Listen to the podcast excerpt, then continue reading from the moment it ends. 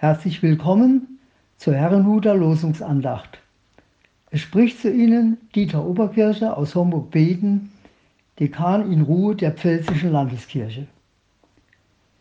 Im Psalm 92, Vers 6 ruft der Beter freudig zu Gott. Herr, wie sind deine Werke so groß? Deine Gedanken sind sehr tief. Ein Staunen erfasst ihn, wenn er auf sein eigenes Leben schaut und auf das, was er um sich herum betrachtet und erkennt. Es sind Momente tiefster Ergriffenheit. Ich kenne sie auch.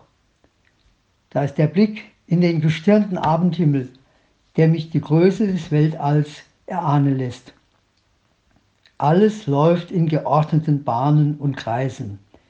Während sich die Erde dreht, hält mich die Schwerkraft am Boden. Habe ich Halt unter den Füßen. Alles weise gefügt. Aber ich muss nicht nur in den Himmel schauen, um zu staunen. Schon vor meiner Haustür erlebe ich Wunderbares. Seit Ende Dezember haben sich die Schneeglöckchen den Weg nach oben gebahnt. Die ersten Boten des neu aufkeimenden Lebens trotzen Schnee und Kälte. Und jetzt nach den ersten wärmeren Sonnenstrahlen sind es die lila Krokusse, die ganz plötzlich den Vorgarten schmücken und auch schon die ersten Bienen anlocken. Für mich immer wieder ein Wunder, wie das Leben sich jedes Jahr im Frühling erneut Bahn bricht. Auch die Amsel beginnt noch etwas zurückhaltend ihren Gesang. So viel Hoffnung und Zuversicht erlebe ich da in mir. Schaue ich aus dem Fenster hinunter auf die Weiden mit den Heckrindern, die das ganze Jahr über dort leben, erkenne ich auch hier, wie die Tiere in einen geordneten Rhythmus eingebunden sind.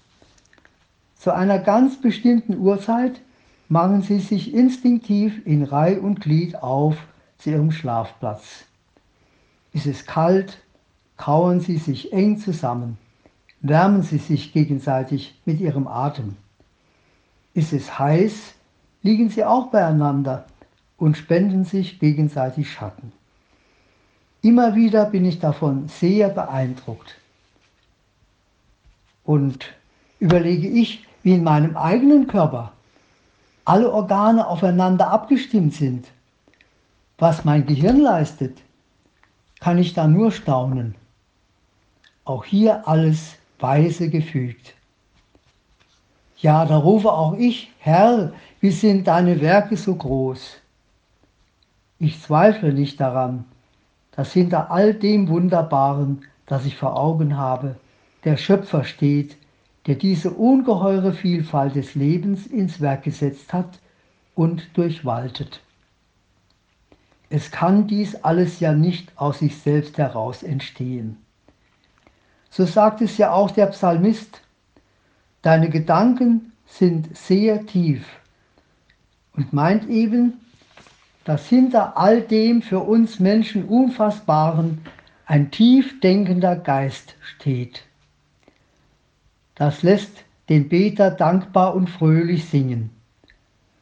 Und so vertraut er auch sein eigenes Leben Gott an.